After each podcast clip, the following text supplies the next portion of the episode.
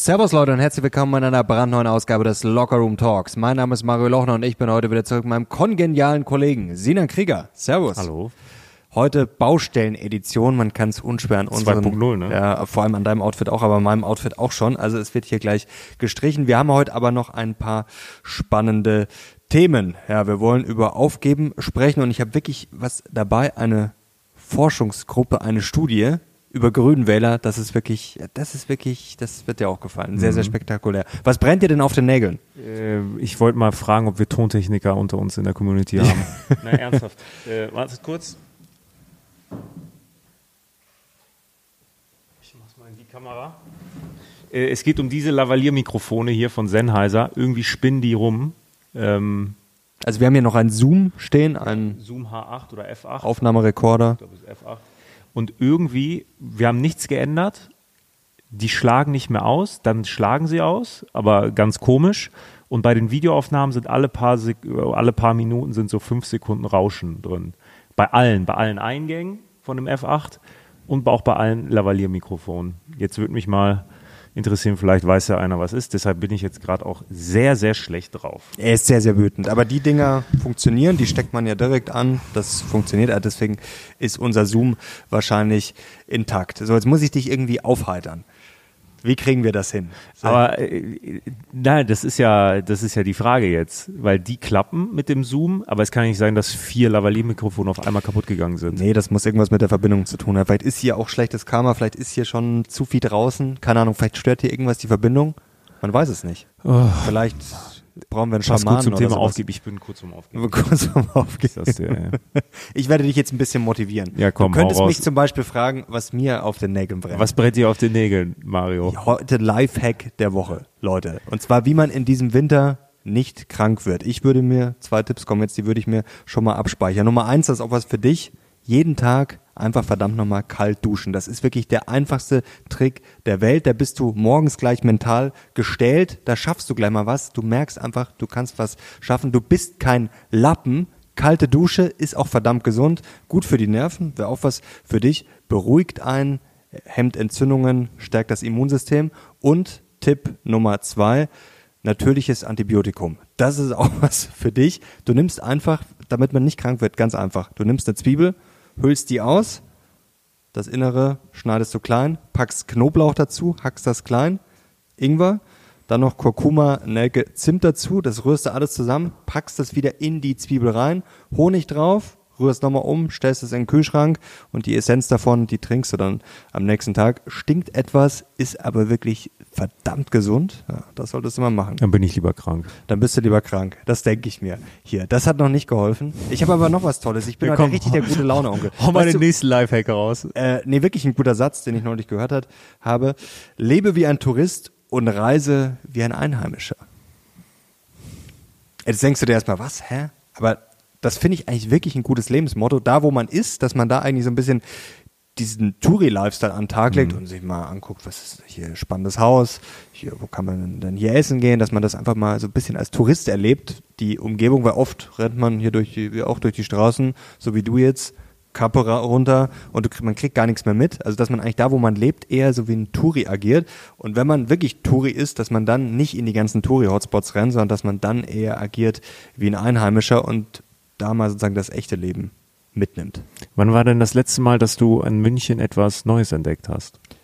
Das ist eine gute Frage. Ich habe aber schon öfter mich wirklich dabei erwischt, auch früher schon, da habe ich noch in Heidhausen gewohnt, dass ich ab und zu mal morgens, als ich U-Bahn, Tram, wie auch immer gegangen bin, dass ich einfach mal mir die Gebäude angeschaut habe. Das sind oft so Kleinigkeiten, wirklich, dass man sich einfach mal, und dann denkt man sich, wow, ich bin hier schon 100 Mal vorbeigelaufen, vielleicht 500 Mal, und zum ersten Mal fällt mir auf, da oben hier irgendwie ein goldverziertes Dach. Ist mir auch öfter hier schon äh, auf dem Weg hier ins Studio aufgefallen, so ein Gebäude mit einfach einer dicht befahrenen Straße mit dem größten Balkon der Welt, wirklich traumhaft. Das sind, finde ich, oft so Kleinigkeiten. Auch neulich, wir waren in einem sehr guten äh, Wirtshaus. Ja, das stimmt. Viktualienmarkt. Gut, ich kann's schon, aber Das es war für ja mich sehr, so ein Moment, ja. Ja. es gibt wirklich sehr viel zu entdecken. Und als ich letztens nachts von der Baustelle im, im neuen Studio weggefahren bin, da habe ich gesehen, da ist ein Outdoor auf den Dächern so ein Basketball-Football, äh, äh, ja, das habe ich auch zum ersten Mal gesehen. Das war krass. ja, ja. Ja. Das habe ich, ich habe mir auch gedacht, so, das war so ein bisschen USA-Feeling. Ich wollte hoch und jemandem eine Blutgrätsche verteilen. Also du bist kurz vorm Aufgeben. Warum? Äh, nee, na, es laufen, ich bin ja, also jeder Mensch glaubt ja an irgendetwas. Ja? Oder auch nicht. Oder auch nicht, aber an irgendwas glaubt, glaube ich, irgendwie jeder. Äh, und ich glaube vor allen Dingen an Momentum. Und gerade ist echt schlecht. Ernsthaft. Äh, mit dem Umzug, das ist, ähm, irgendwie läuft das gerade alles nicht so cool. Also es ist eigentlich alles in Ordnung, aber das zieht sich ungemein. Das ist ein, das sind Kosten steigen irgendwie gerade. Ich äh, habe das ja so ein bisschen im, äh, im Überblick. Jetzt fällt uns hier die gesamte Tontechnik aus. Das ist äh, puh, nicht cool. Fast so ein bisschen Gefühl wie bei der Regierung. Der Haushaltssperre sieht irgendwie auch gerade nicht so gut aus. 60 Milliarden Loch, Watschen vom Bundesverfassungsgericht, Haushaltssperre, man weiß nicht, wo man einsparen soll, Steuern erhöhen, wie auch immer. Ja. Na, ich will ja, guck mal, das ist, jetzt werden die Leute auch zu Recht sagen, oh, er, er stellt sich an, so, ja, ne? Lappen. Es gibt, ja, Kalt es, duschen. es gibt, äh, es gibt Leute, die haben weitaus größere Probleme, das ist mir alles bewusst, aber man hat ja, jeder in seinem Leben hat ja seine Aufgaben. Ist ja egal jetzt, ne? Auch ein Multimilliardär hat seine Aufgaben. Wenn diese Hat Aufgaben, auch Sorgen. So, ja, weil wenn diese Aufgaben oder diese Dinge, die er erledigen will, nicht klappen, dann äh, erzeugt das einfach Frust und dann ist es auch kein Trost zu sagen, ah, ich habe ah, ich hab eine Milliarde auf dem Konto, die ich auch nicht habe. So, ähm, nicht mal ein Bruchteil davon. Und das ist einfach ähm, gerade super frustrierend, weil so alle diese kleinen Baustellen, Ummeldung, viel komplizierter, als ich irgendwie dachte. Das Schild vorne, das Schild, ich habe ja jetzt dreimal eine Mail geschrieben und wir dürfen auch nur diesen Schildermacher nehmen. Ach so, das Schild So. quasi draußen meldet vor der sich Tür. nicht mehr. Hat sich einmal gemeldet, jetzt meldet er sich nicht mehr. Das so.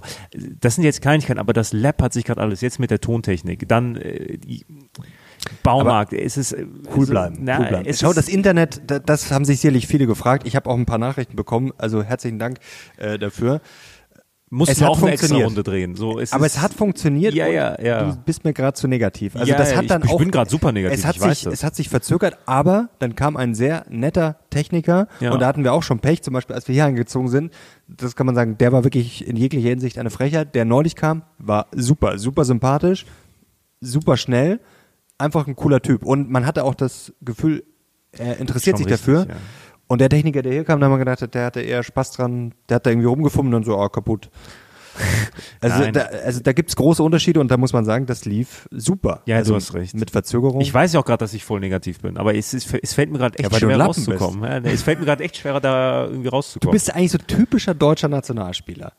Eigentlich, du würdest perfekt in diese gerade Ja, diese meinst du? Nationalmannschaft reinpassen. Einfach so ein bisschen schlu oh, gerade läuft's nicht. Äh, oh, Wir brauchen eigentlich gar nicht spielen. nee, weil ich es mache ja gerade. weiter. Ich mache ja weiter. Ja, die machen auch weiter und Aber verlieren es ist- 2-0 gegen Österreich. es ist, Du würdest auch gut in die Bundesregierung reinpassen. ja, gerade. weiß ich nicht. Glaubst du, dass die weitermachen?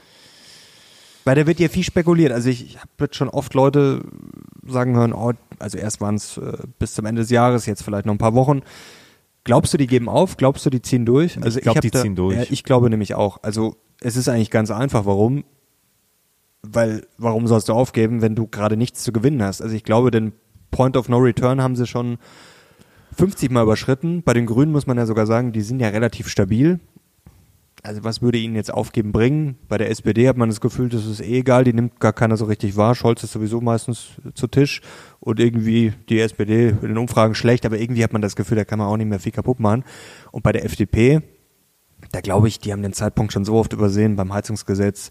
Jetzt hätte man beim Haushalt, wenn das, wenn man das wieder sofort theoretisch gemacht hätte, aber ich glaube, da hat man den Point of No Return schon so oft überschritten und ich glaube, da gibt's momentan für keinen was zu gewinnen. Jetzt kann man natürlich sagen, okay, bei der nächsten Wahl gibt's dann auch nichts zu gewinnen.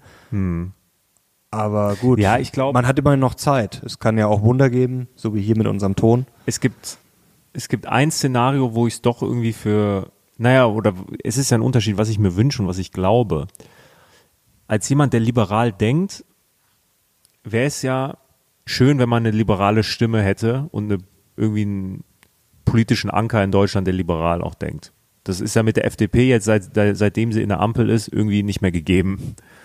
Und eigentlich, eigentlich müsste der Lindner das jetzt beenden. Weil ich meine, dieses 60 Milliarden Loch, ich habe mir gestern äh, bei, bei Lanz das kurz angeschaut, als ich weinend vom Fernseher saß. ähm, da wurde ja der. Mit oder ohne Kappe? Äh, so tief Wein ins Gesicht gesagt. Da wurde ja der Habeck äh, zugeschaltet. Ha, hast du es gesehen? Gestern nicht, ne? Ja, Gestern ja. Abend? Ja, ja. Nee. Da hat der Lanz dann Nee. den, äh, den Habeck ein bisschen gegrillt. Und er hat dann ganz, ganz konkret am Ende gefragt, ob er ähm, Steuererhöhungen ausschließen kann. Und das hat er natürlich nicht beantwortet. Und die Antwort für mich ist ganz klar, natürlich wollen die Steuererhöhungen machen, weil wo soll das Geld herkommen? Ja klar, das, das ist ja auch, bei der SPD wird das ja auch schon, Du- wurde auch davor schon gefordert, das ist jetzt kein Geheimnis, ne? Du kannst die 60 Milliarden, um die es da geht, das ist ja nur so ein Startding, kannst du ja nicht durch Einsparungen jetzt irgendwie äh, auftreiben. Das Schwierig. Drei Milliarden werden eingespart bei der Gastro, Ja, wow. weil äh, Mehrwertsteuer, das hattest du ja eigentlich schon vor Ja. Monaten angekündigt. Ich habe es auch jetzt nochmal gehört. Ja. Heute Morgen, wie Olaf Scholz gesagt hat, da können Sie sich drauf verlassen, das Ja. wird bleiben. Ist so. Aber davon mal ganz unabhängig. ähm, Geschenkt. Was würde passieren, wenn die jetzt äh, Steuererhöhungen dann ankündigen? Da, Gut, es ist die Frage, was äh, für Steuererhöhungen, Vermögensteuer, Einkommensteuer, wie auch immer. Wahrscheinlich wird es im Zweifel wird's, da- du Reichen treffen? Ja, die, ja, das glaube ich eben eher nicht. Also ich glaube eher. Nee, nee, nein, nein, äh, sorry, falsch. Die, die mit einem äh, höheren Einkommen wahrscheinlich. Ja, aber das ist ja heutzutage Das falsch gesagt, ja. höheres Einkommen, das ist ja Richtig, das ist 40.000 1,5 Euro in so, Deutschland. So, also, also, also wird es wieder die Leistungsträger treffen. Sa sagen wir es mal so. Im, im Zweifel wird es die Leistungsträger dieser Gesellschaft treffen. Und wenn das passiert, dann ist ja die FDP bei 0 Prozent. Dann gibt es nicht mehr einen Grund, die FDP zu wählen. Ja, natürlich nicht. Und das, das ist wirklich ein absurder Take, den ich neulich gehört habe von, äh, das war Korte ähm, bei Steingart. Also ich fand, der hat auch interessante Sachen gesagt. Zum Beispiel, das muss man auch mal so sehen. Äh, er hat gemeint, die Ampel kann Krise. Und er hat das so beschrieben, dass eigentlich viele über ihren Schatten gesprungen sind. Also die FDP hat Schulden gemacht, also über Sondervermögen. Gut, das ist ihnen jetzt auch äh, äh, der Haushalt um die Ohren geflogen, aber okay die SPD liefert Panzer und so weiter und so fort. Also jeder ist irgendwo ein bisschen über seinen Schatten gesprungen. Ja, das Ergebnis ist aber, muss man sagen, trotzdem nicht wirklich gut. Also das ist ja das Problem, nur zu sagen, ja gut, sie haben Kompromisse gefunden, jeder ist über seinen Schatten gesprungen. Das heißt ja noch lange nicht, dass es am Ende gut ist. Und ja, glaube ich, so richtig äh, gut ist das Ergebnis noch nicht. Und äh, um das zu sagen, Steuerungen, er meinte dann, ja, Lindner sei ein sehr guter Wahlkämpfer. Okay, ja, lassen wir mal so äh, unkommentiert stehen. Und er gemeint, er wird da einen Take finden, dass man vielleicht sogar Steuererhöhungen als liberal verkaufen könne, nach dem Motto, ja, man investiert. Und das halte ich für einen absoluten Unsinn, denn es wird kein einziger Mensch die FDP wählen, weil äh, die jetzt sagt, ja, wir erhöhen Steuern, dann sagen auf einmal die Leute, oh, die FDP fand ich mal schrecklich, jetzt wähle ich die. Also du wirst keinen Wähler gewinnen, du wirst aber sehr viele Wähler durch Steuererhöhungen verlieren und ich muss auch sagen, wenn jetzt die Steuern erhöht werden, dann reicht's mir auch wirklich. Dann, mir steht's jetzt schon bis hier, dann steht's mir bis hier oben drüber, denn das finde ich schon skandalös. Also, dass wir jetzt gerade darüber diskutieren, wenn hier alles verbockt wird, wer soll das zahlen? Die Leute, die eh schon alles zahlen. Das ist doch absurd. Also da muss ich sagen, wir können den Gürtel nicht enger schnallen. Doch, und jetzt geht's nicht darum, nach unten zu treten, sondern ja, warum muss der bestraft werden, der Leistung bringt und der eh schon zahlt? Wie ein Schmied hier. Und das war neulich ein guter Kommentar. Also bei der Melkmaschine, da geht wirklich sogar die stärkste Kuh kaputt. Und da muss man jetzt wirklich Angst haben, dass die Kühe dann entweder zusammenbrechen oder wirklich keinen Bock mehr haben. Und ich glaube, das ist gerade eine sehr ungute Mischung.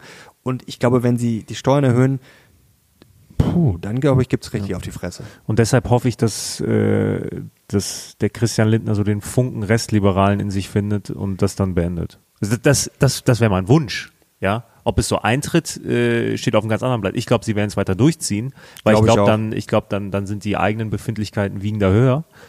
Ähm, aber ich finde es einfach unfassbar traurig, weil äh, nochmal, als liberal denkender Mensch fühle ich mich null abgeholt.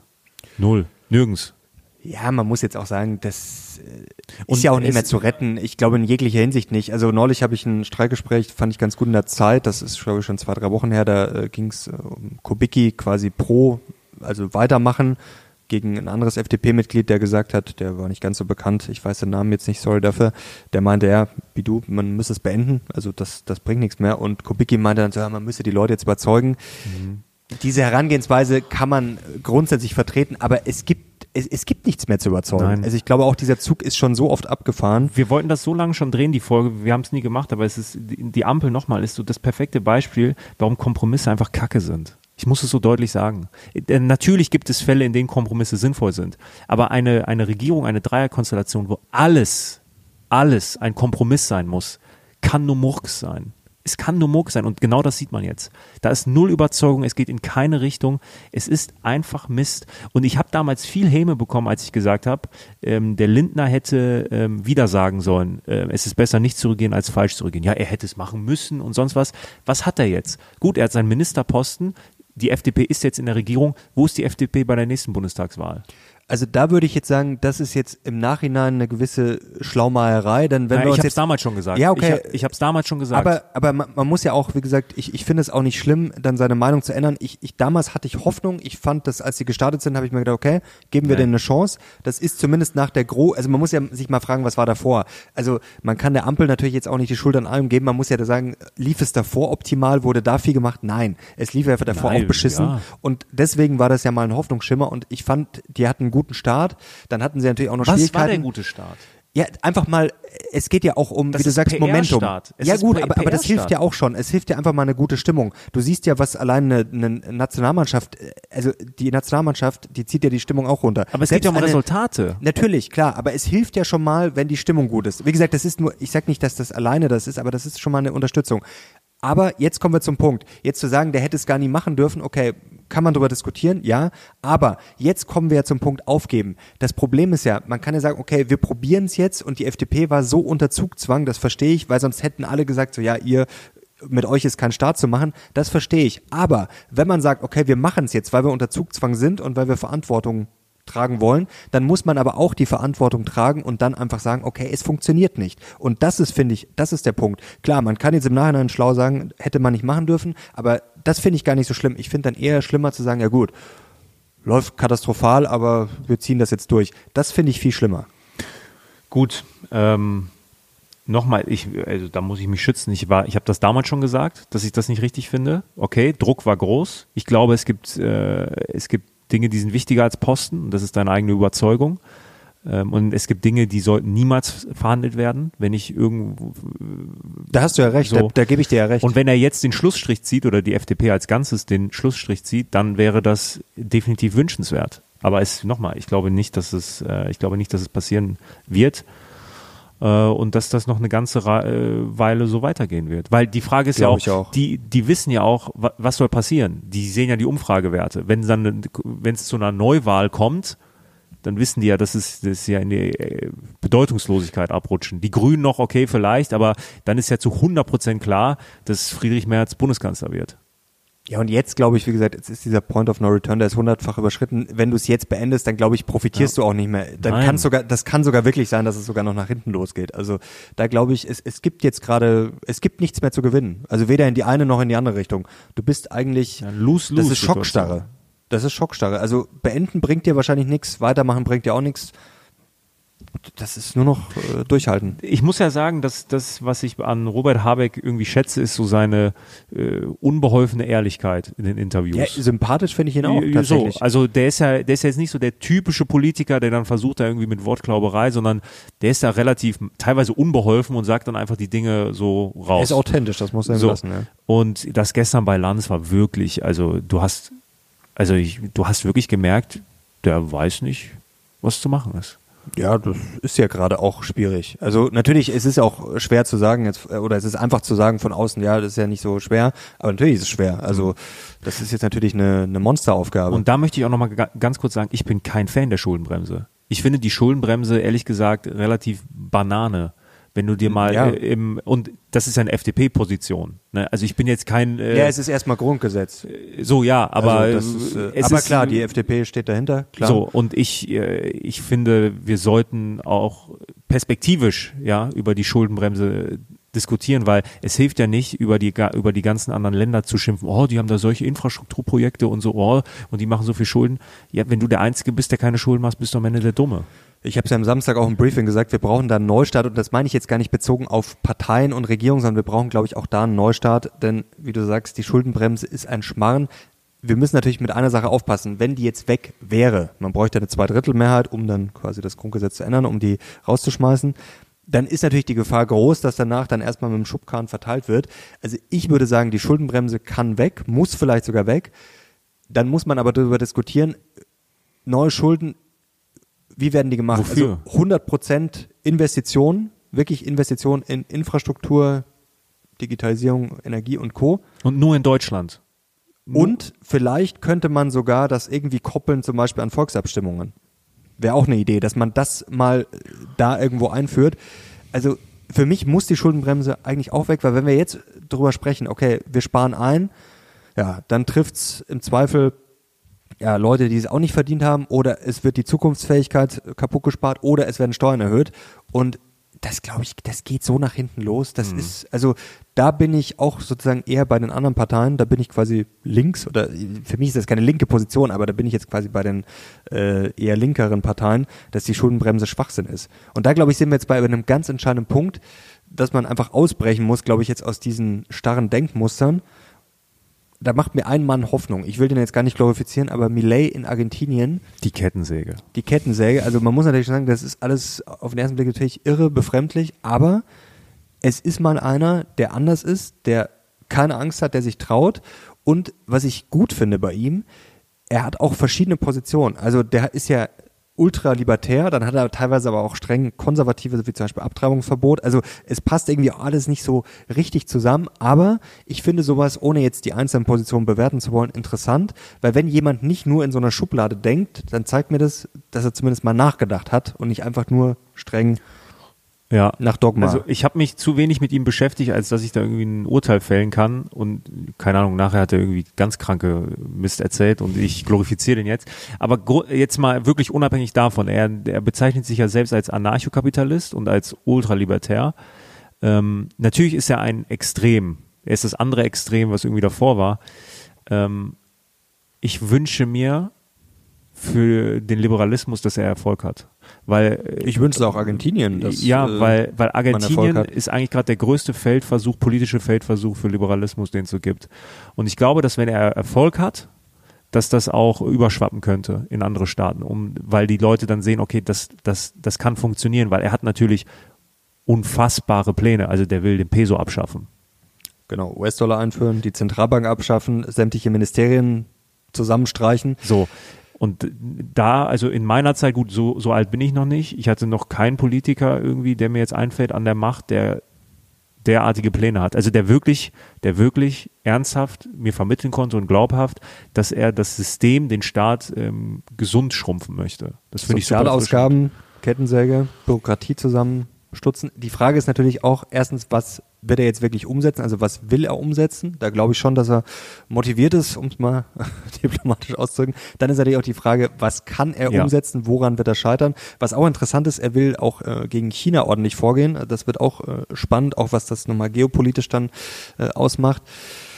Ja, also was halt das Problem ist, es wird wahrscheinlich, wenn er hart umbaut, erstmal Schmerzen geben. Gut, da muss man, aber die gibt's ja jetzt auch schon. Das finde ich auch immer lustig, wenn jetzt jetzt Wir heißt, bauen auch hier- rum. Ich habe auch Schmerzen. Ja, ja, ja, wir haben auch Schmerzen. Ja, und ich finde es auch amüsant, wenn es dann heißt, ja, hier, was, was da jetzt auf Argentinien zukommt. Naja, läuft's jetzt?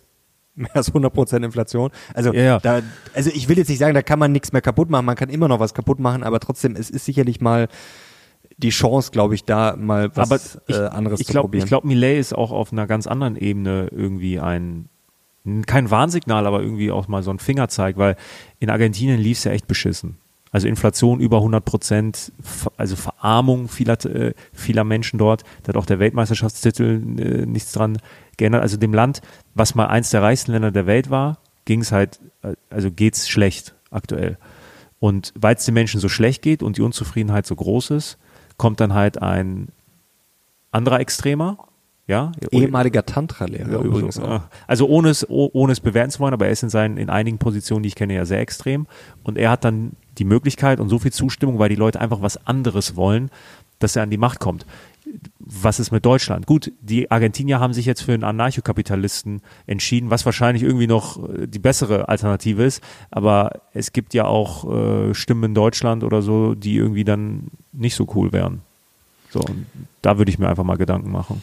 Ich, ja, ich glaube, wir brauchen auch was anderes. Äh, wir brauchen auch mehr klare Kante. Man muss halt aufpassen, dass es dann nicht komplett äh, ins äh, Extrem oder ins andere Extrem kippt. Da muss man sich, glaube ich, schon Sorgen machen. Mal ganz kurz zum Aufgeben. Wann hast du denn zum letzten Mal aufgegeben? Oder was ist für dich so ein Punkt, wo du sagst, Den Umzug gibst du hoffentlich nicht auf. So schlimm ist es Nein. noch nicht. Nein. Was ist für dich ein Signal, wo du sagst, ja, das kann man bleiben lassen?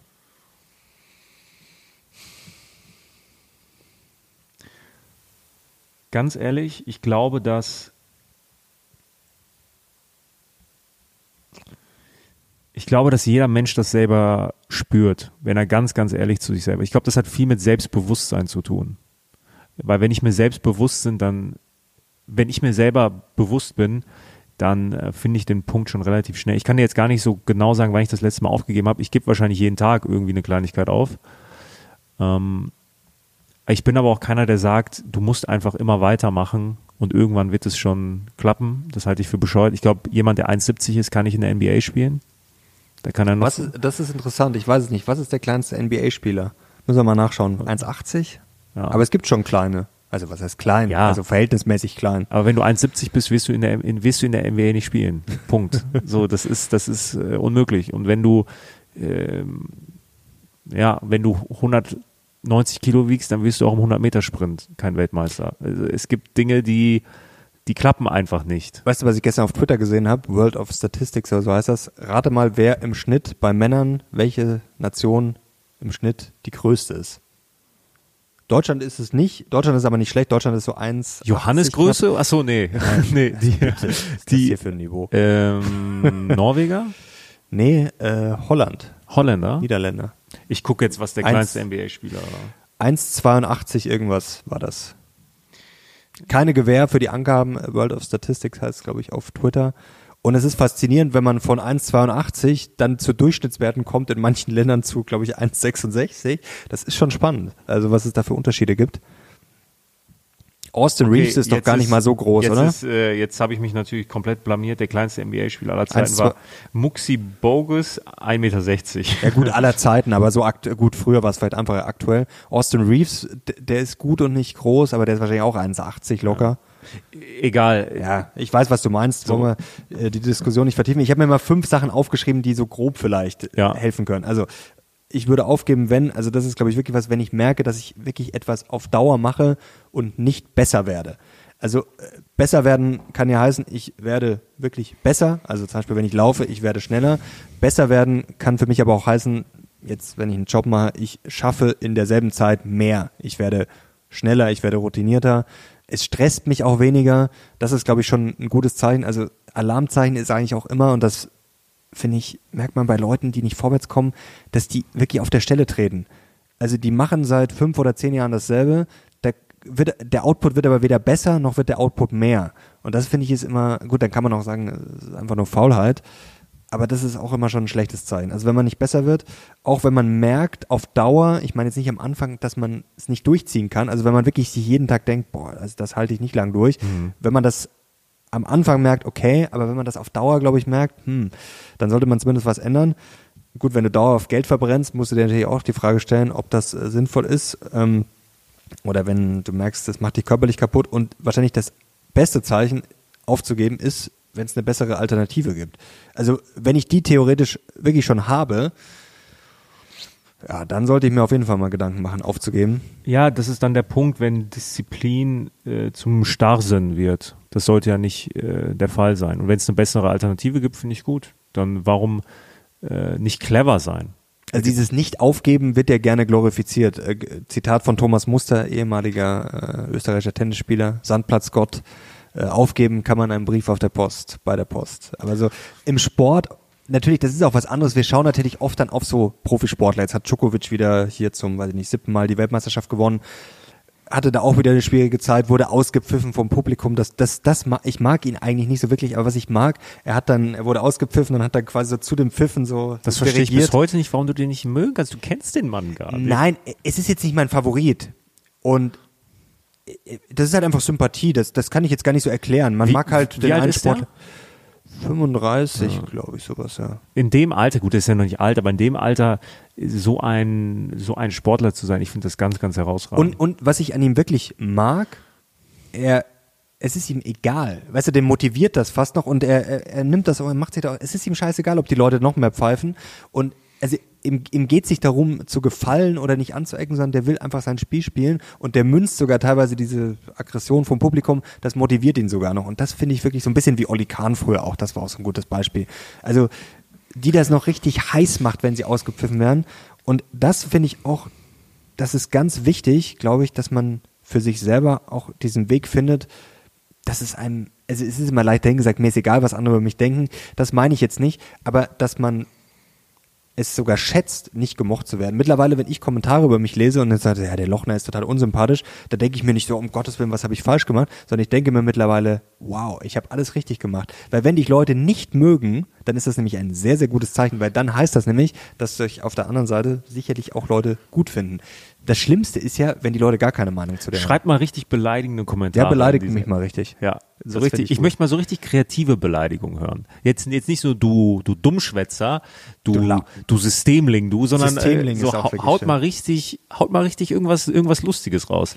Ähm, ich glaube aber, äh, gut, dass du die Profisportler ansprichst. Ich glaube, dass im- im Großen und Ganzen die meisten Menschen, und da zähle ich mich auch zu, ich bin jetzt auch kein herausragender Sportler oder sonst was, ähm, in irgendwas herausragend, zu früh aufgeben. Das glaube ich schon. Weil ich glaube, die Bequemlichkeit, die ist schon ähm, stark in uns. Das auf jeden Fall. Ähm, und das ist ja auch so eine, ich meine, das ist ja auch so eine, Gen so eine Generationfrage. Jetzt werden die, äh, die Boomer werden sagen, ja, ja, ihr seid eh ganz schlimm, ne? also zu Gen Y, der ich irgendwie angehöre. Bist du auch noch Gen Y? Ja. Ja, ne? Du bist so schon, ja, Anfang ja. Gen Y. Ja. Ähm, ja, ihr seid, ihr seid faul oder sonst was. Es geht ja nicht darum, faul zu sein. Wenn jemand faul sein will, okay, finde ich nicht cool, aber sei faul. Es geht ja um die Anspruchshaltung, die ich dann habe. Ob, ob meine Anspruchshaltung trotzdem ist, äh, ist wie ein High-Performer, jetzt mal ganz platt gesagt. Und das ist eher das Problem, was ich bei vielen Menschen sehe. Ich, also aufgeben an sich ist für mich jetzt erstmal neutral. Aber die Frage ist, ähm, was habe ich für, für, für einen Anspruch an der, an der Welt oder für, für eine Anspruchshaltung gegenüber dann allen anderen, mir gegenüber. Disziplin ist natürlich sehr, sehr wichtig. Ich glaube, man muss nur das richtige Maß finden und sie dann auch auf das legen, wo man, wie gesagt, merkt, man wird besser, man kann was erreichen und es passt auch. Also das, glaube ich, spürt man schon auch selber ganz gut. Wo Aufgeben auch auf jeden Fall gut ist, da kommen wir zu diesen falschen Sollwerten, was auch äh, Riek in seinem Buch beschrieben hat. Man muss auch aufpassen mit dieser Disziplin, dass man das nicht einfach so lebenszerstörend einsetzt. Es fängt ja schon damit an, uns wird ja beigebracht, hier ist dein Teller auf wenn man sich ein Buch kauft und man fängt das an, zehn Seiten zu lesen und man findet es schrecklich, dann nach dem Motto, das wird jetzt zu Ende gelesen. Man fängt einen Film an, man findet den schrecklich, der wird jetzt zu Ende geschaut. Also das sind so Sollwerte. Es ist natürlich grundsätzlich gut, wenn man Sachen anfängt, dass man die fertig macht, grundsätzlich. Aber es ist halt, sich einen bescheuerten Film anzugucken, sich Essen reinzustopfen, obwohl man schon satt ist oder ob man es ekelhaft findet, das ist halt einfach mal dämlich. Oder bestes Beispiel, ich hasse es zum Beispiel auch, Essen wegzuwerfen, aber dass man sich dann Gedanken macht, okay, hm, die Zitrone ist vielleicht schon irgendwie verschimmelt oder die Milch oder sonst was. Aber irgendwie, ich, ich trinke es jetzt einfach. Das sind so Sachen, die sind sowas von bescheuert. Also, dass man für, weiß ich nicht, ein Euro oder was auch immer seine Gesundheit riskiert, weil man einfach im Kopf hat, okay, ich will das nicht wegwerfen und ich finde Lebensmittel wegwerfen schrecklich. Aber trotzdem, im Zweifel, sollte ich es halt lieber nicht trinken oder essen, weil kann halt nach hinten losgehen. Und das sind so Sollwerte. Das ist wirklich so, man, man hat das ja so drin, so auch wenn man was zu essen gekauft hat oder im Restaurant, also, ey, so lieber dem Wirt was, äh, lieber dem Magen verrenkt, als dem Wirt was geschenkt. Das ist zwar witzig, aber eigentlich ist das wirklich bescheuert. Ja, ist ein guter Punkt. Ist ein guter Punkt. Falsche Sollwerte. Weißt du, was glaube ich auch noch ganz wichtig ist für Feedback? Ähm, weil du hast vorher gesagt, man spürt es selber oder man kann sich selber einschätzen. Ich würde mal sagen, wenn man eine gewisse Intelligenz hat, Selbstreflexion, dann ja. Aber gerade wenn man vielleicht jünger ist oder wenn man ein falsches Umfeld hat, dann ist es gefährlich. Also es gibt ja da diese Feedback-Systeme, also du kannst ja in einem geschlossenen System sein oder du hast ein offenes System.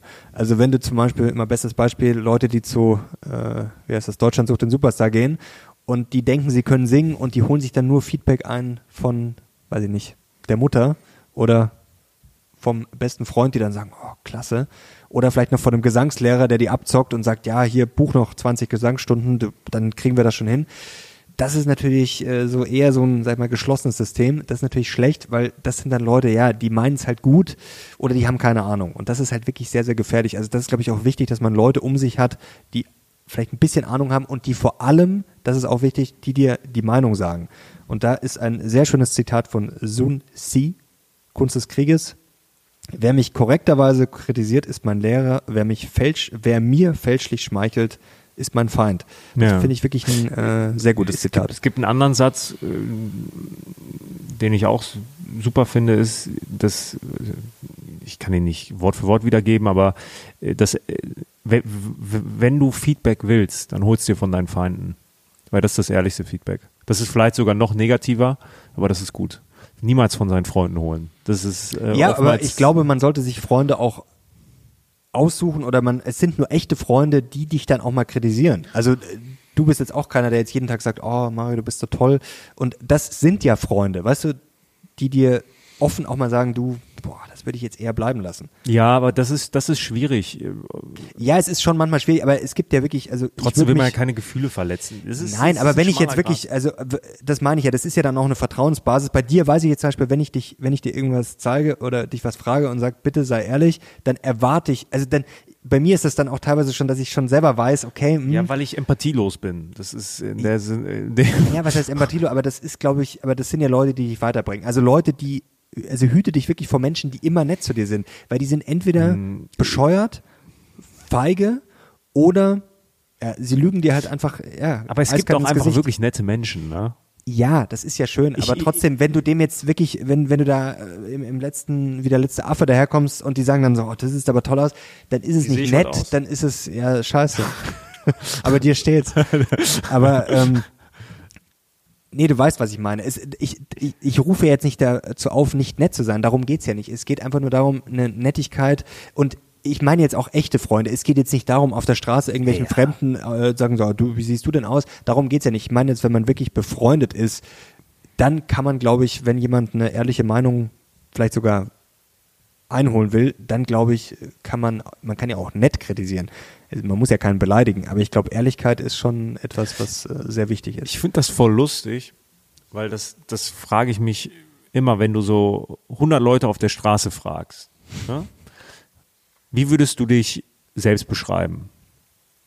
Mit so drei Attributen. Dann würden alle sagen, ja, ich bin voll die ehrliche Haut. Immer, immer ehrlich. Ehrlich, oder, witzig. So, oder die meisten äh, sagen dann auch, ja, ich, ich sag meine Meinung immer direkt. Kennst du diese Menschen, die immer sagen, ja, ich bin sehr direkt, ja, ja, ja. ist irgendwie keiner. Also ich bin auch in sehr vielen Situationen nicht direkt. So. Also mir, mir ist das ja, also ich, also das, das muss ich jetzt auch mal ehrlich sagen. Also wenn man jetzt jemanden nicht mag oder wenn einem jemand egal ist, warum soll ich dem jetzt direkt die Meinung sagen? Äh, Das ist doch mir egal. Ich bin dir aber auch ehrlich, ja, du bist ein Mensch, äh, zu dem ich immer in 90 Prozent der Fällen ehrlich bin, würde ich mal sagen. Aber weil ich auch weiß, dass du das abhaben kannst und weil wir halt auch uns schon sehr, sehr lange kennen. Und weil wir das auch müssen in unserem Kontext. Ja, es ist natürlich, ja nicht klar. nur, es ist ja nicht nur, nur Freundschaft, sondern wir müssen ja auch irgendwie äh, Beruf, also Aber wir sind davor auch jetzt, äh, wir ja, sind ja, auch nein, noch nie nein, anders aber es ist, es ist ja, es ist ja, wir alle haben immer Rollen, okay? Ich bin Natürlich, Sohn, ich klar. bin Freund, ich bin Hundepapa, ich bin, ich bin Geschäftsführer, ich bin Geschäftspartner, wir sind Freunde. So, und dem muss man ja allen gerecht werden. Und wenn man für eine Person mehr als eine Rolle ist, dann kann man auch mal in Konflikte kommen. So, Natürlich, Freund klar. und Geschäftspartner. Das ist so ein typischer, so ein typisches Konfliktbild. So, wo, wo man dann halt äh, in die Bedrohung kommt, was man jetzt sagt. Das Gute ist, und das war ja von Anfang an, haben wir das auch besprochen, ey, wir sind da, brutal ehrlich. Und ich glaube, deswegen klappt es auch ganz gut. Aber es heißt nicht, dass ich trotzdem dann nicht manchmal ähm, auch mit mir hadere, weil wir haben ja auch manchmal unterschiedliche Meinungen. So. Ja, natürlich. Also es ist jetzt nicht so, dass man, äh, wenn man jetzt jedes Mal, wenn einem eine Kleinigkeit nicht passt, ausrastet oder, Nein. oder irgendwie einen anderen zurechtweist. Das, da, darum geht's ja nicht. Natürlich muss man das auch mal runterschlucken oder einfach mal sagen, okay, jetzt merke ich gerade, er ist schlecht drauf. Jetzt äh, sage ich mal besser nix. Was mich immer nur, ehrlich gesagt, äh, weißt du, wenn jemand schlecht drauf ist, ich denke mir dann, da bin ich schon so ein bisschen empfindlich. Ich denke mir dann okay, ist das jetzt wegen mir? Also wenn jetzt jemand einfach nur schlecht drauf ist, ist das für mich völlig okay. Ich denke mir nur, okay, habe ich vielleicht irgendwie was, äh, irgendwas verbockt. Äh, und dann bin ich jemand, der das dann vielleicht gerne aus der Welt schafft und dann sagt, ja, okay, du, dann mache ich das nicht nochmal oder dann äh, lass uns kurz drüber reden. Wenn jetzt jemand einfach nur schlecht drauf ist, dann das ist ja auch völlig okay. Ich bin auch schlecht drauf ab und zu. Also das ist ja, das kann auch nervig sein, wenn, wenn, wenn einen die Leute nicht einfach mal schlecht drauf sein lassen. Ja, ja. Also das, Voll. äh, man ist halt einfach mal schlecht drauf. Dann bin ich halt fünf Minuten, oder dann schimpfe ich mal fünf Minuten rum und dann ist es bei mir auch raus, dann ist es auch besser. Also äh, ich muss sagen, so vor sich hinschimpfen, da muss ich oft dann danach über mich selber lachen, das tut auch richtig gut. Also dieses, das ist glaube ich auch so ein falscher Sollwert, das verstehen viele auch mal falsch, dieses glücklich sein, gut drauf sein, so nach dem Motto, ich zwinge mich den ganzen Tag zu lächeln, darum geht's ja nicht. Es geht ja darum, grundsätzlich zufrieden und glücklich zu sein. Das heißt aber nicht, dass ich am Tag nicht mal schlecht drauf sein kann und dass ich nicht mal fünf Minuten komplett äh, in Flüchen ausbrechen kann. Das tut ja gut. Also alles andere ist für mich ja, äh, das unterdrückt ja auch viel. Voll. Wobei ich auch glaube, dass wenn man einem Menschen sagen würde, du darfst einen ganzen Tag nicht lügen und müsstest immer kom komplett deine Meinung sagen, das wäre auch nicht schön. Das wäre, das wäre kein, Nee, das wäre schon. das wäre, das wäre kein. Der wäre ein Mensch wie jemand, den wir beide kennen und du weißt, Ja. wen ich meine. und das wäre, glaube ich, nicht schön, wenn, wenn jeder Mensch so wäre.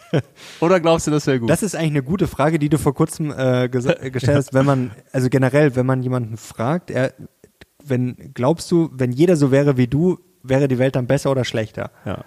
Was, Also- was wäre bei dir? Was, was ich glaube nicht, dass sie besser wäre. Also wenn jeder so wäre. ja. Glaube ich nicht. Weil Also vom Mindset, ne? Es, es, Es, gibt ja generell schon, ich, ich glaube generell, dass die Welt nicht besser wäre, wenn jeder gleich wäre. Da- Das ist natürlich, Nein, da, ja, daran aber- scheitert die Frage natürlich schon, aber äh, glaube ich jetzt nicht, dass die Welt besser wäre, wenn jeder so wäre wie ich. Glaube ich jetzt nicht unbedingt. Wenn vielleicht, wenn mehr Leute so wären wie ich, glaube ich schon. Wenn alle so wären, glaube ich Aber nicht. es gibt Menschen, bei denen ich mir vorstelle, die Welt wäre sehr viel besser. Es gibt so, es gibt so richtig gute Menschen in meinem Leben, wo ich mir denke, wenn jeder Ja, Mensch gibt's. so ein, so ein, so ein Mindset, so ein, so ein Herz hätte, ne? So, so eine gute Seele, das wäre schon gut, bei mir auch nicht. Und das ist irgendwie auch schade, ne? Aber vielleicht braucht es diese Egoisten. Ja, aber es ist ja auch jeder für was anderes da. Das ist ja, glaube ich, wie du gerade gesagt hast, jeder hat ja auch seine Rolle. Ja, Also, ja. Das, ich glaube, wir spielen auch eine Rolle und ich hoffe auch, dass wir euch ja, inspirieren, motivieren können. Ja, für euch sind wir die Podcaster. Was sind wir? Ja, Was Podcaster. sind wir? Wer, wer, wer, wer bist du? Halbgötter. Jetzt noch was Spannendes. Und zwar habe ich das neulich in der Zeit gelesen. Das ist wirklich der Knaller hier zu den Grünen. Und zwar gibt es ein sogenanntes Forschungsinstitut gesellschaftlicher Zusammenhalt. Und die haben vor kurzem eine Arbeit vorgestellt. Es ging darin, darin um entkoppelte Lebenswelten. Und jetzt wird es richtig spannend. Grünenwähler gaben an, 62 Prozent von ihnen dass sich ihr Bekanntenkreis hauptsächlich aus anderen grünen Wählern zusammensetze. Also, da schmort man schon mal ordentlich im eigenen Saft. Sie hätten, so schreiben es die Autoren, die Tendenz entwickelt, sich vom Rest der Gesellschaft zu entkoppeln. Das ist jetzt alles zitiert aus der Zeit. Das ist jetzt nicht irgendwie Sagen die das von sich selbst oder, sa- oder sagen das die Forscher? Nein, das haben die Autoren ge Okay. äh, geschrieben. Und dann hier auch, also alles aus der Zeit, wie gesagt, könnt ihr auch nachlesen vom 16. äh, November, war Seite 2, großer Bericht über die Grünen. Ich zitiere weiter, so kommt es, dass die Grünwähler laut der Daten der Forschungsgruppe in stärkerem Maße die Tendenz zu einer Parallelgesellschaft aufweisen als etwa Menschen muslimischen Glaubens. das ist und auch noch eine interessante Erkenntnis, da kommen wir jetzt zu dem, das ist der Hammer, oder? Das ist wirklich, das steht so in der, ich habe das abgetippt. Ich weiß, was wir aufs Thumb schreiben. Ja. Das ist gut. Grünwähler, ja, Parallelgesellschaft. Schlimmer als Muslim. Ja, Grünwähler schlimmer als Muslime in Sachen Parallelgesellschaft. Und dann noch eine wichtige Erkenntnis, das zeigt natürlich, glaube ich, auch so ein bisschen das Problem, das wir haben. Also im Endeffekt läuft es ja auf zwei Gruppen irgendwie zu, um die sich gefühlt in den Medien eigentlich alles dreht und die diese Polarisierung am besten darstellen. Hier, die tendenziell hochgebildeten, tendenziell hochgebildeten und gut verdienenden Grünwähler verachten die tendenziell gering qualifizierten und schlecht verdienenden AfD-Wähler, genauso wie natürlich die andersherum auch die AfD-Wähler die Grünen verachten. Und da haben wir eigentlich, ich glaube, das sind gefühlt schon, schon so, ja, die zwei Gruppen, ja, die am lautesten sind, die vielleicht auch, ja, ja, wie soll man das ausdrücken? und die dann auch am, am weitesten voneinander entfernt sind Aber und sich wirklich gegenseitig verachten. Aber weißt du, was das Krasse ist? Diese Parallelgesellschaft der Grünen, diese grüne Parallelgesellschaft, ich zitiere jetzt nur, ja? Ja, das ist, steht in der Zeit. Ist, also, ähm, ist sehr mächtig, medial sehr mächtig, politisch Ja. mächtig. Ähm, das ist ja auch ein Gefühl, was viele haben, dass eine kleine Mehrheit, äh, äh, dass eine kleine Minderheit die Mehrheit regiert. Ähm, ja, ich würde dem, boah, ich kann das jetzt nur aus meinen Erfahrungen ähm, irgendwie zu sprechen, aber ich würde dem gar nicht so sehr widersprechen. Da ist schon so eine Entkoppelung festzustellen. Aber wir müssen ja auch uns reflektieren. Ich meine, wir leben ja auch, ich würde es nicht Parallelgesellschaft nennen, aber wir leben ja auch in unserer Bubble. Ja, mittlerweile lebt wahrscheinlich jeder in der Bubble, aber trotzdem äh, ist, ja gut, ich muss schon sagen, klar, im Bekanntenkreis, Freundeskreis, da So. sind sehr viele liberal, da haben sehr viele FDP gewählt. Das So, stimmt natürlich, aber trotzdem, glaube ich, hat man noch genug Kontakt zu. ja, ja, nein, nein, nein. Leuten, nein, die nein. das nicht Nein, tun. aber trotzdem, wir sind auch in der Bubble und auch Social Media und so befeuert das ja noch. Natürlich, auch so. klar. Du, du bist halt immer tiefer in deiner Bubble und wirst einfach in deiner Meinung bestätigt. Bei den Grünen ist halt jetzt nochmal die Gefahr, dass die halt äh, politisch und mediale Macht haben. Grüne Parallelgesellschaft. Ich, ich musste auch, ich musste auch, ich musste wirklich lachen, als ich das, also ich bin auch ein bisschen zusammengezogen. Das, das steht jetzt hier in der Zeit. Wow. Und das ist auch von der Forschungsgruppe. Die von wem ge gesponsert wird? Das weiß ich nicht. Forschungsinstitut gesellschaftlicher Zusammenhalt. Müssen wir mal noch genauer recherchieren, aber das, da bin ich AfD und NPD, die größten, die größten Sponsoren. Nee, nee, nein, aber es ist, es ist, es drückt das aus, glaube ich, was sehr, sehr viele Menschen gerade fühlen. Und natürlich der, der Vergleich mit der muslimischen Parallelgesellschaft ist schon auch sehr, sehr lustig. Und das finde ich sehr, sehr schade, weil eigentlich war ich immer die Parallelgesellschaft. Jetzt bin ich der Mainstream geworden. Ich habe noch für die Zuschauer, kommen wir langsam, würde ich sagen, gegen Ende, oder? Ähm, ja, schreibt doch mal vielleicht in die Kommentare, wann ihr zum letzten Mal aufgegeben habt. Beim Golf hast du zum Beispiel auch Trotzdem, aufgegeben. ja. Und das war wahrscheinlich rational. Trotzdem eine Sache noch, wenn die Grünen die Parallelgesellschaft sind, was ist die Gesellschaft? Ja, das ist eine gute Frage. Also die Grünen sind ich finde sowieso diesen Ausdruck Gesellschaft, äh, den finde ich sowieso schon schwierig. Die andere Parallelgesellschaft, die Muslime, sind auch weg. Was bleibt? Was Ja. bleibt? Das ist die Frage. Ich, ich würde auch jetzt nie für mich zum Beispiel beanspruchen, dass ich die Gesellschaft repräsentiere. Also natürlich, die Gesellschaft ist, jeder gehört zur Gesellschaft. Ja. Auch die Parallelgesellschaft gehört ja zur Gesellschaft. Irgendwie schon. Also trotzdem finde ich diesen Ausdruck auch schwierig. Also da haben wir doch neulich, äh, als wir äh, bei Zittelmann waren, äh, dieser, dieser Ausdruck, äh, man müsse der Gesellschaft was zurückgeben.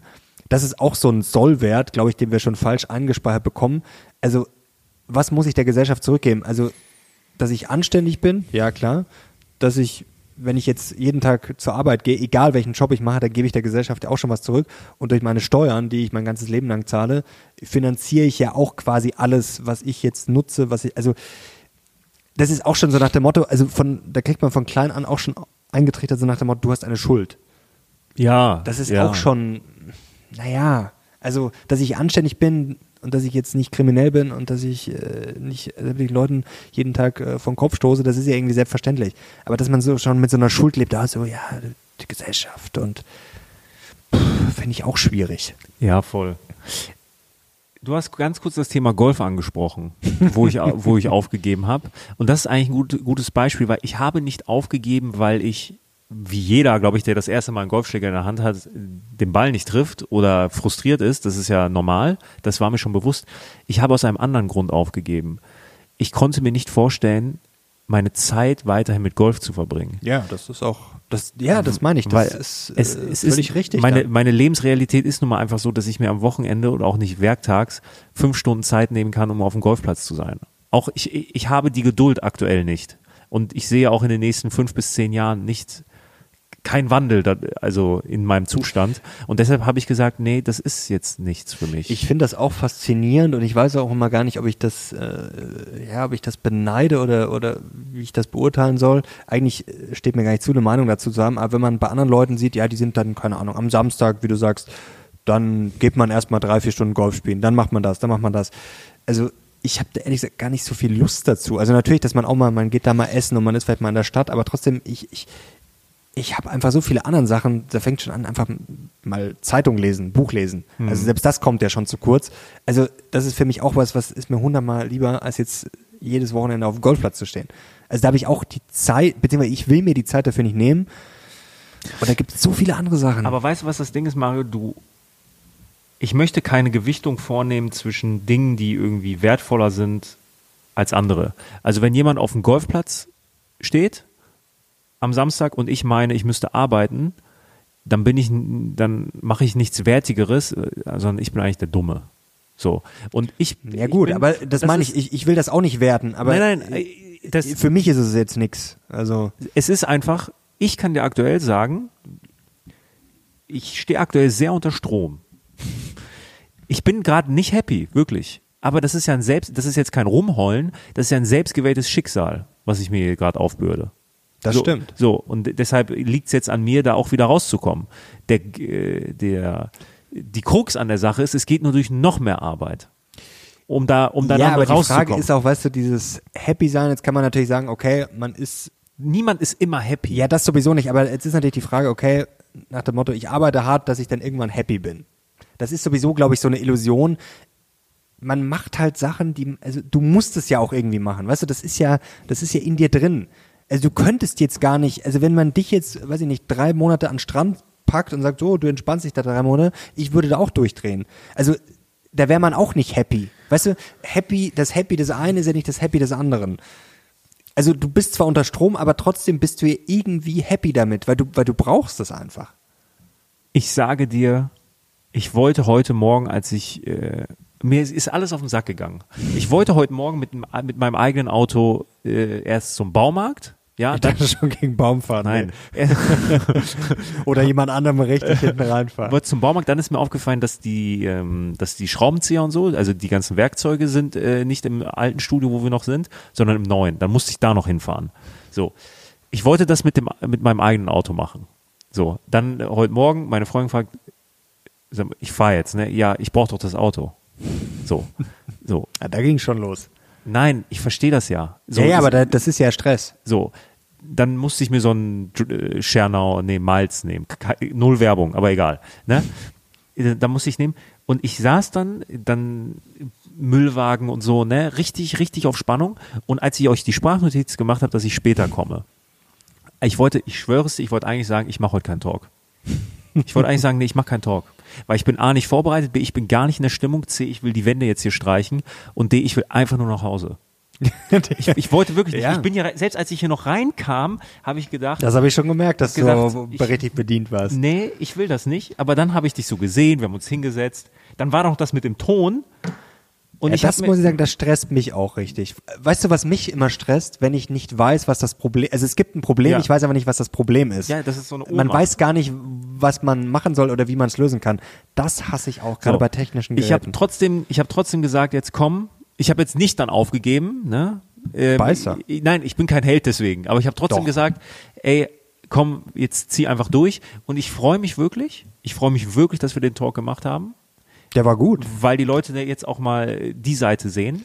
Ich Ja, freue mich da ja wirklich auch der drüber. Sinn des Talks, authentisch zu sein und wirklich auch mal über solche Und Sachen mir zu hat's sprechen. wirklich, mir hat's wirklich Spaß gemacht und ich sag dir das vom Herzen, danke. Nichts zu danken. Nicht dafür. Das ist so ein Spruch, das nervt mich, wenn man sagt, danke, nicht dafür. Ich weiß nicht, das, irgendwie mag ich das nicht.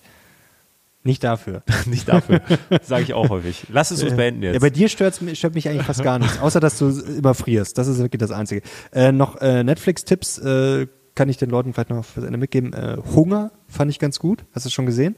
Oder schon mal, da, da geht's um asiatischer Kochfilm. Klingt erstmal, aber man kann es eigentlich eher als äh, Thriller bezeichnen. Wirklich gut.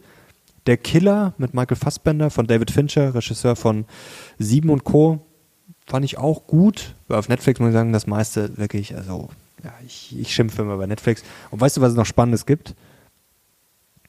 Ich bin, weißt du, wo ich jetzt zu sehen bin? Nicht nur auf YouTube und. Äh, Ach, hier, äh, ich hoffe, ich wurde nicht rausgeschnitten. Ja. Also ich habe es noch nicht selber verifiziert, aber es sollte eigentlich ab 23. November auf Ja, Paramount. Plus. Ka- ist keine Werbung. Ich, also Paramount Plus äh, ist tatsächlich kein schlechter Sender. Ich finde, da gibt es gute Sachen. Auf äh, Amazon kann man das, glaube ich, so dazu buchen. Äh, habe ich auch gerade. Äh, eine Billion Dollar. Da gibt es jetzt eine äh, Verfilmung von einem Buch von äh, Eschbach, heißt er, glaube ich, Andreas Eschbach oder Eschenbach. Ja, jetzt wird schon, jetzt wird schon peinlich, aber ähm, auf jeden Fall bin ich da wohl zu sehen. Wenn sie mich nicht rausgeschnitten haben, also ich spiele jetzt da keine Hauptrolle, ich bin da quasi in der Rolle des, ja, spielst du dich nicht selber? Influencer. Ich spiele mich sozusagen selber, aber Einen anderen man wird, man wird merken, dass, dass ich das im echten Leben nicht sagen würde, aber es ist ja auch eine Ja. Ich habe auch noch einen Film, mit dem ich abschließen möchte. Serie. Und zwar? Pulp Fiction. Ernsthaft? Schrecklicher Film. Ich mag den nicht. Ich habe den nie gesehen. Nee, das ist also. Ah, Tarantino. Das Lustige ist an Tarantino ist, den, ich, ich, den einzigen Film, über den alle gelästert haben, den fand ich gut. Hateful Eight. Den fand ich gut. Da haben alle gesagt, oh, das ist ja schrecklich. Den fand ich relativ gut. die meisten anderen, also äh, Inglourious Bastards finde ich sehr gut, aber Reservoir Dogs ist noch ganz gut, aber ich habe tatsächlich neulich abends kurz um 10 haben wir noch, äh, da gab's äh, Once Upon a Time in Hollywood, das ist ja der neueste, den habe ich schon mal gesehen, da fand ich ihn eigentlich ganz gut, dann haben wir den irgendwie laufen lassen, so eine halbe Stunde. Ich habe mir wieder gedacht, Mensch, ich mag Tarantino-Filme einfach nicht. Das ist alles so anstrengend und so aufgesetzt und so möchte gern und ich zeige jetzt, dass ich so anders bin und ich zeige, dass ich so Tarantino bin. Also, ja, nee. Mir ist das zu anstrengend. Ich, ich finde man, ich finde es anstrengend bei einem Film, weißt du, wenn man bei jeder Sekunde merkt, so, ja, das wird jetzt gemacht, weil ich jetzt das und das zeigen ja. will. Äh, das strengt mich so an, das ist so aufgesetzt einfach. So möchte gern. Ich kann da nicht mitreden. Na, also er hat natürlich Kill Bill finde ich Kill Bill ist witzig, das ist so drüber, das finde ich schon wieder gut. Auch nicht gesehen. Aber es ist jetzt auch es sind jetzt auch nicht gerade meine Lieblingsfilme. Ja, ich weiß nicht. Also weißt du, ein abschließend noch eine witzige Sache, Okay. Was ich mir gedacht habe, eigentlich wenn der Bitcoin richtig erfolgreich wird, dann muss es unserer Wirtschaft anscheinend richtig schlecht gehen. Weil ich lese immer bei diesen ganzen Bitcoin-Bros mit den Kommentaren nach dem Motto, äh, Bitcoin, sonst nix. Und äh, Bitcoin, aber wenn der richtig, wenn das richtig abgeht, kannst du deine Aktien vergessen. Das heißt ja nach dieser Logik, wenn der Bitcoin richtig erfolgreich wird, dann kann ich meine Aktien vergessen. Okay, ich verstehe die Logik natürlich, dass der Bitcoin dann besser performt, aber wenn der Bitcoin so gut sein soll, dann müsste ja die Wirtschaft auch brummen und dann müssten ja meine Aktien theoretisch auch gut laufen. Also, dass der Bitcoin besser läuft, okay. Du hast den Bitcoin nicht verstanden. Ich habe den Bitcoin nicht verstanden. Nein. Ich möchte mit einem Cliffhanger, ich möchte jetzt wirklich beenden. Ich möchte, jetzt, Beende, ich möchte jetzt beende. beenden. Und zwar, ich, ich muss sich das fragen, weil es kamen einige Kommentare, da möchte ich jetzt noch mal ein bisschen zurückschießen äh, zu der, ähm, nein, äh, mich, nein, mich ärgert nicht vieles, aber mit der äh, Flexi-Spot-Werbung, da haben ja einige so, neunmal ja, klug ja. gesagt, De-Abo, weil Werbung. Ja, das Ja? war auf dem Lochner-Kanal. So, ja. Jetzt mal eine, einer, also sollen, sollen sie machen, dann deabonnier, ist, ist okay. Einer hat geschrieben, das fand ich richtig frech. Basierend auf euren Aufrufen und Abonnenten verdient ihr sehr, sehr gutes Geld. Mehr als Ja, ja. 99 Prozent der Menschen hier. Thomas Gralitz, glaube ich. So. Das, da, über den habe ich mich auch geärgert, so nach dem Motto immer dieses den Bisschen Hals mehr Demut, kriegen, ja. Das finde ich auch lächerlich. An dieser, also erst einmal finde ich es eine bodenlose Frechheit, ohne Wissen von irgendetwas einfach etwas zu behaupten. Er hat einfach behauptet, dass ja, wir, ja, genau. Einfach mal so, ihr, se ihr seid eh reich, so nach dem Motto So. und verdient euch dumm und dämlich und jetzt kriegt ihr den Hals nicht voll. Eine bodenlose Frechheit, Punkt Nummer eins. Punkt Nummer zwei, ich finde es auch eine Frechheit, diese Aussagen zu tätigen, ohne irgendetwas über unsere Kostenstruktur zu wissen. Und eigentlich möchte ich das mal offenlegen für YouTube. Das haben wir schon viele andere gemacht. Ja, das können wir schon mal machen. Also, es, weißt du, was mich immer ärgert, das war auch schon mal, das war jetzt bei diesem Video nicht, aber das war schon mal vor ein paar Monaten, dass dann Leute immer felsenfest behaupten, so, ihr verdient das. Und Ja, ja. ein YouTuber, also da, das ist ja schon mal die größte Dummheit und Frechheit, weil du erstens schwankt das brutal. Also das schwankt ja auch bei uns. Also wenn ich jetzt zum Beispiel zwei Millionen Aufrufe habe, dann kann es sein, dass ich jetzt im letzten Jahr 50 Prozent mehr verdient habe als jetzt. Also das kann alles gleich sein. Trotzdem kriege ich komplett anderes Geld dafür. Das ist der erste Punkt. Also auf demselben Kanal kann es krasse Schwankungen geben. Zweiter Punkt, YouTuber miteinander zu vergleichen, ist, wenn jetzt jemand Beauty macht oder Politik oder Wirtschaft oder Sport, völlig andere Baustelle. Du kannst nicht sagen, ja, der YouTuber verdient so und so viel mit so und so viel Aufrufen oder Abonnenten, deswegen verdient der genauso viel. Das ist alles, das, das sind wirklich Lügengeschichten. Also das ist Fake News hoch 10, wie du sagst, die Kostenstruktur. Wir machen was anderes. Wir machen was anderes. Alle, die, die bis jetzt hören, sind eh hardcore mit dabei. Die sind auch beim Lochner-Kanal dabei. Ihr tippt Durchschnitt die letzten drei Monate, was wir durch YouTube-Ads verdient haben.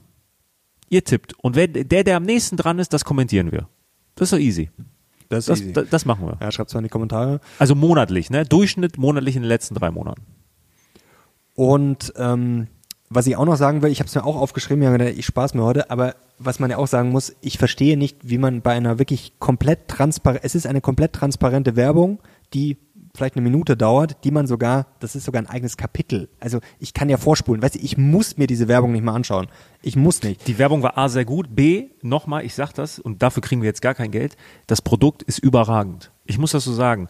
Ich bin kein Handwerker. Wie das verpackt ist, alles idiotensicher, mit Imbusschlüssel dabei, das ist einfach gut. Noch ein Punkt, was mich auch mal ärgert, wir machen ja wenig Werbung. Also Ja. es wird immer so getan, wenn mal eine Werbung kommt, so nach dem Motto, als wäre in jedem Video 15 Werbungen.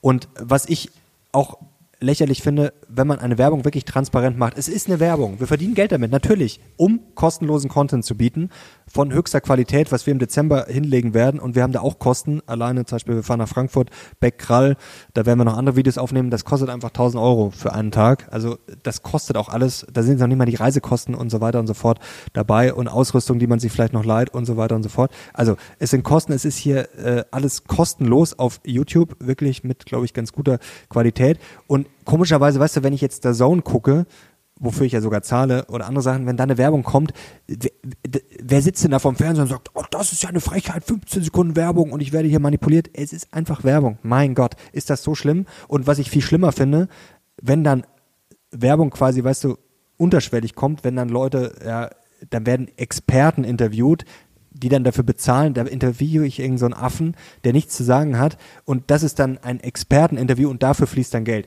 Das finde ich verwerflich, wirklich diese, weißt du, so, diese versteckte Werbung. Einfach Ja, ja. transparent Werbung zu machen, Ja, mein das Gott. haben wir noch nie gemacht und das werden wir auch nie machen. nein, das, das finde ich viel, viel äh, schlimmer und wie gesagt, wir machen auch nicht viel Werbung. Ja, Wenn ihr so. wüsstet, was, was, was wir alles ablehnen. Wirklich, ja, ernsthaft. auch äh, jeden Tag laden sich 50 Leute selber ein. So, Jetzt reicht's. wir sind, wir sind die guten Menschen. Wir sind die guten Menschen. Und ich, ich ändere mein Urteil, wenn jeder so wäre wie wir, dann wäre die Welt perfekt. So Leute, nämlich. das haben jetzt wieder einige nicht als Ironie verstanden, deswegen gibt es Ist doch keine Ironie. Ist auch das wäre die Ironie. beste Welt aller Welten.